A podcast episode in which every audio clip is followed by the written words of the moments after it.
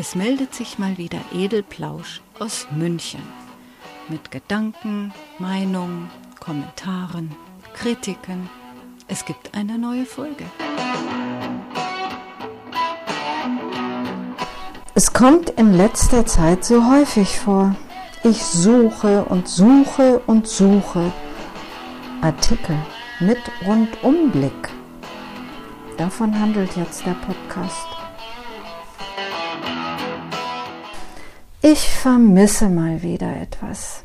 Nein, ich habe nichts verloren, aber mein Gefühl ist, andere haben es. Und zwar die professionellen Journalisten, den für sie sonst so typischen neutralen Rundherumblick.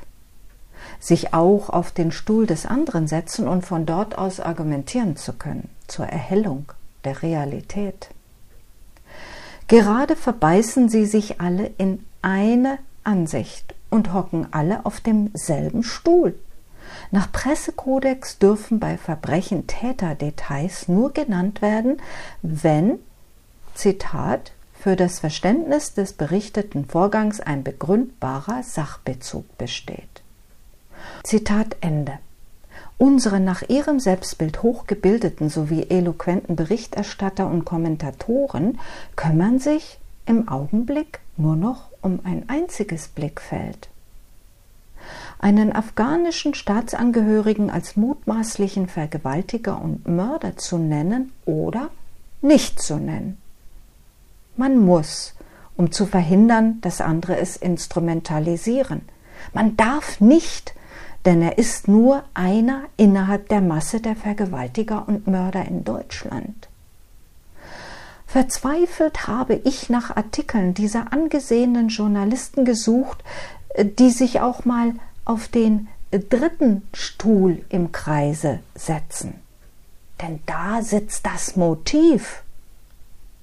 Es hieß weder Oktoberfest mit angesoffenen lüsternen Dumpfbacken oder häusliche Gewalt in Deutschland, noch Männer mit schwerer Kindheit. Diese Beispiele werden als häufiger Vergewaltigungsablauf in Deutschland gerne relativierend angeführt. Auf dem dritten Stuhl sitzt jetzt das Motiv Frauenbild. Und gleich daneben auf dem vierten Stuhl sitzt noch jemand die durch Traumata tief gesunkene Gewaltschwelle.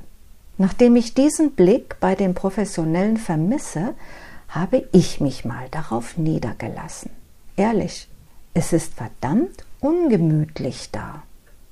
Ich kann im Grunde verstehen, warum niemand mit diesen Stühlen liebäugelt. Afghanistan ist ein islamisches Land, unbestritten. Einige muslimische Publizistinnen verbreiten zwar energischst, im Islam sei die Frau selbstbestimmungsberechtigt, völlig frei zu tun, was sie will und sich zu kleiden, wie sie will. Eine emanzipierte Persönlichkeit sozusagen.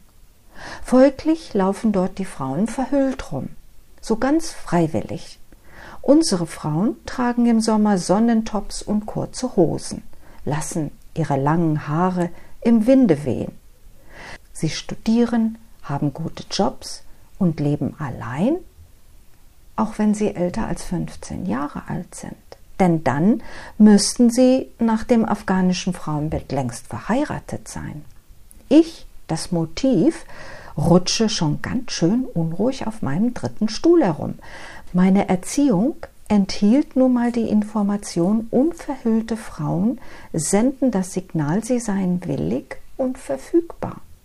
Daher ist die Verhüllung doch so wichtig und freiwillig. Denn wer will schon freiwillig sein?